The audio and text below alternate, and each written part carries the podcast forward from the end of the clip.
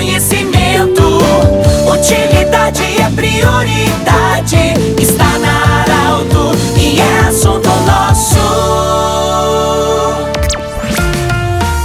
Olá, ouvintes da Arauto, nós estamos iniciando o assunto nosso desta sexta-feira para Unimed Vale do Itaquari, Vale do Rio Pardo, para Centro Regional de Especialidades Médicas, anexo Hospital de Monte Alverne e Cindy Lojas. Cindy Lojas lembra, compre no comércio local, valorize a economia do seu município. Sextas-feira, o assunto sempre é a saúde. Nós estamos acolhendo hoje, com muita alegria, a doutora Raquel Barbieri, ela que é odontopediatra. Vai falar conosco, doutora, essa semana nós celebramos o dia de combate, aliás, o dia do teste da linguinha. É, mas não é só isso que deve levar as crianças à primeira consulta a um odontopediatra.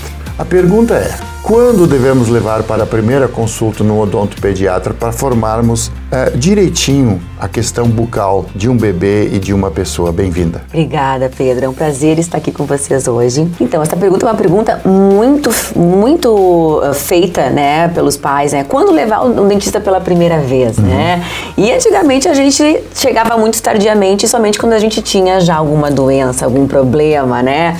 E o que fez até esse mito, assim, essa coisa de medo do dentista também acontecer, porque a gente ia com problemas do dentista, né? Levava a criança já com alguma cárie, algum problema, e aí acontecia todo esse, esse medo, né, ao dentista. Hoje, graças a Deus, a realidade vem mudando, né? E a população está sendo orientada a procurar o dentista já antes de ter dentes. Uhum. É, porque o odontopediatra não cuida somente de dentes.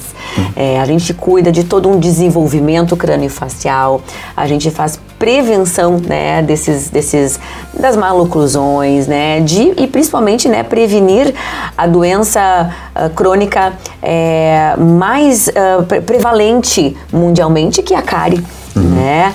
Então a gente para essa prevenção enquanto bebê ainda, né? Sim. Nós falando da, da língua, o teste da língua, é aquela famosa língua presa. A pessoa fala com, com certa dificuldade, enfim. É o significado disso, de fazer esse diagnóstico e resolver isso na infância. Então, a gente fazendo esse diagnóstico bem precocemente, a gente impede muitos problemas, né, de disfunções orais, né, que podem, se a língua está presa, né, esse bebê não consegue mamar, esse bebê futuramente uh, pode ter problemas na mastigação, pode ter problemas é, na fala.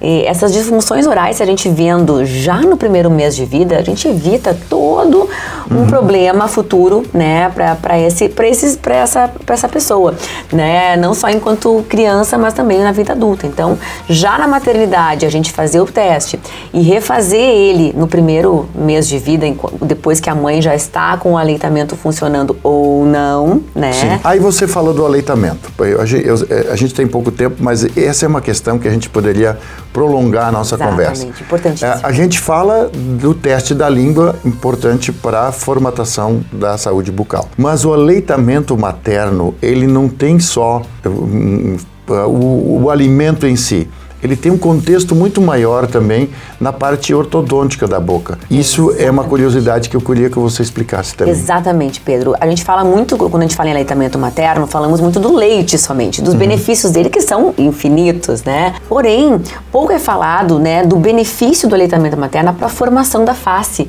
para a formação crânio-facial desse bebê, né? Então, quando a gente fala em aleitamento, né, a gente fala em teste da linguinha, por exemplo, para a gente promover o aleitamento. Se a língua não levanta, esse bebê é difícil dificilmente vai conseguir ter um aleitamento legal. Então, essa, essa vinda, uh, essa, esse diagnóstico né, muito precoce, uh, nos impede todos esses, esses problemas né, para o aleitamento materno. O aleitamento materno, ele faz o quê? Uma, um, uma ajuda na projeção mandibular, né? Então o bebê nasce com a mandíbula pequenininha para conseguir passar no canal do parto, né? Porém, o aleitamento é o nosso primeiro aparelho ortodôntico, hum. é o nosso primeiro aparelho ortodôntico, né? Que faz essa projeção de mandíbula, que estimula, né, o levantamento da língua, né? Todos os músculos da face, eles trabalham, né, em função desse aleitamento materno. Então, a, toda a musculatura, toda essa formação craniofacial, formação do palato. Então, o aleitamento, ele é muito mais do que só leite, né? A criança que não consegue amamentar, ela provavelmente, né, vai ter problemas nisso que a gente depois tem que correr atrás com é, outras manobras, né? Certo. Doutora Raquel Barbieri, nós queremos te agradecer muito e já convidada para os próximos programas também, porque a gente muito tem que obrigada. continuar esse assunto aí, é muito importante. E fazendo a saúde eh, de forma preventiva, a gente com certeza terá mais resultados. Do jeito que você sempre quis, esse programa vai estar em formato podcast em instantes na Arauto 957, Instagram da Arauto e Portal Arauto. Um grande abraço e até a próxima edição. Bom final de semana, viu, gente? Tchau, tchau interesse da comunidade. Informação gerando conhecimento. Utilidade é prioridade.